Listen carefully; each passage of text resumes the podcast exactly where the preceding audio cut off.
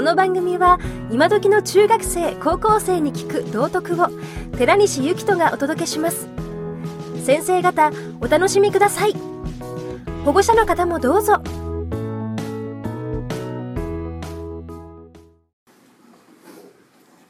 はい、おはようございます。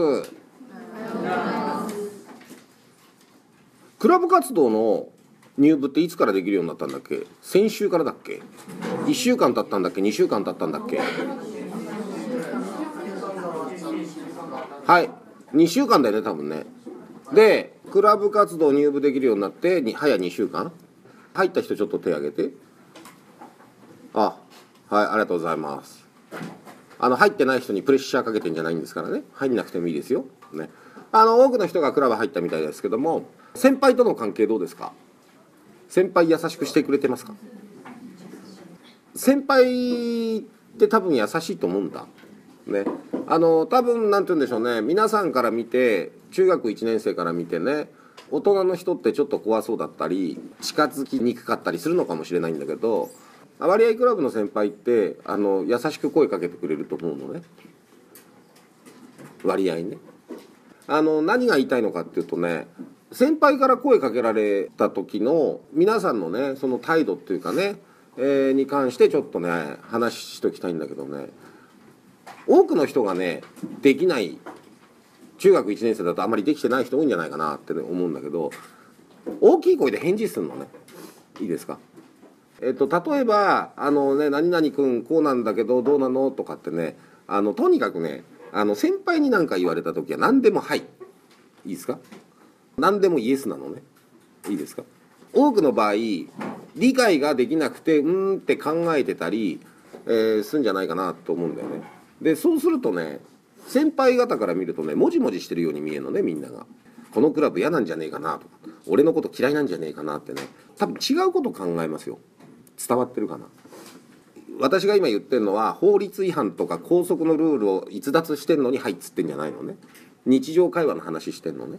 日常会話で先輩がいろんなことを話しかけてんのに結構皆さんの中で「んこれどういう意味だ?」とか思いながら考えながらずっと黙ってる人が結構いるんだと思うのね。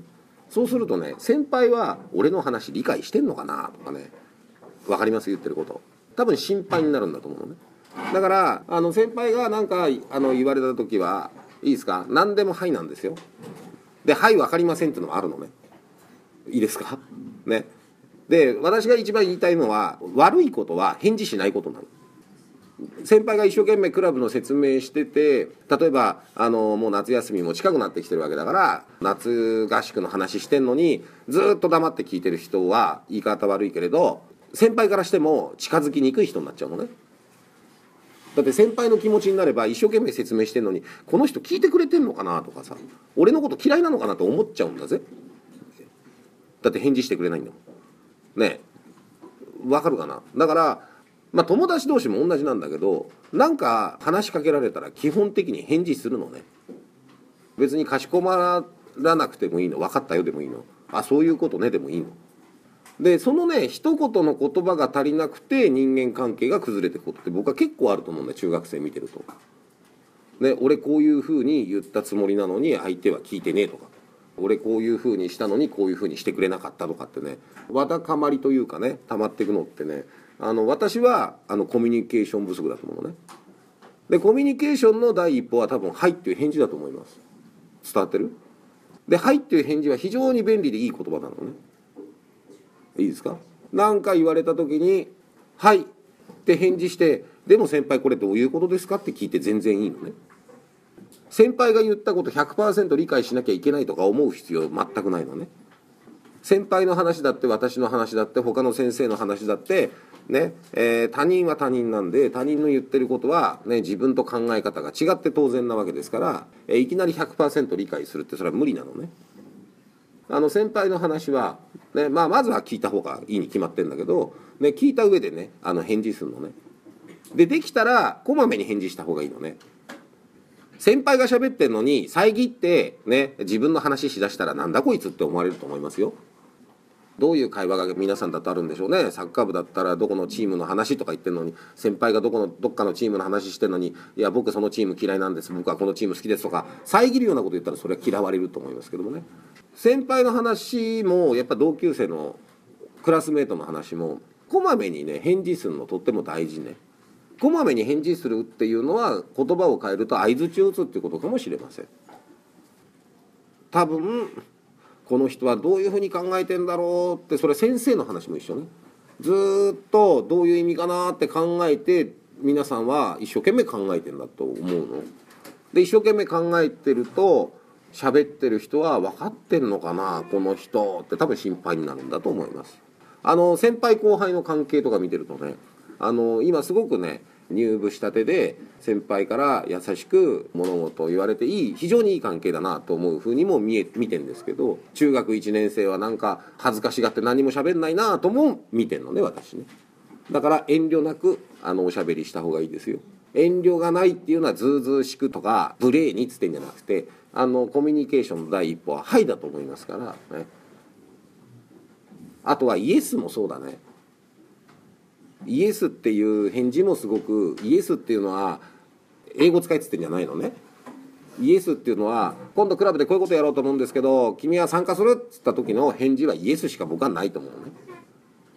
まあクラブに飛び込んであったならばそのクラブを最大限楽しむためには先輩がこういうのあるんだけどどう？って言われたのは何でもやってみるっていうのがねいいと思いますね。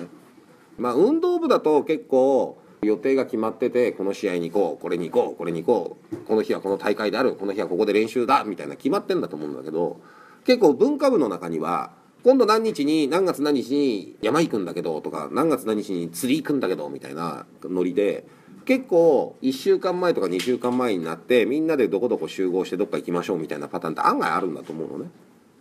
で多分あの合宿の夏合宿の前にこういうことやりましょうとかっていうのもあるんだと思うのね。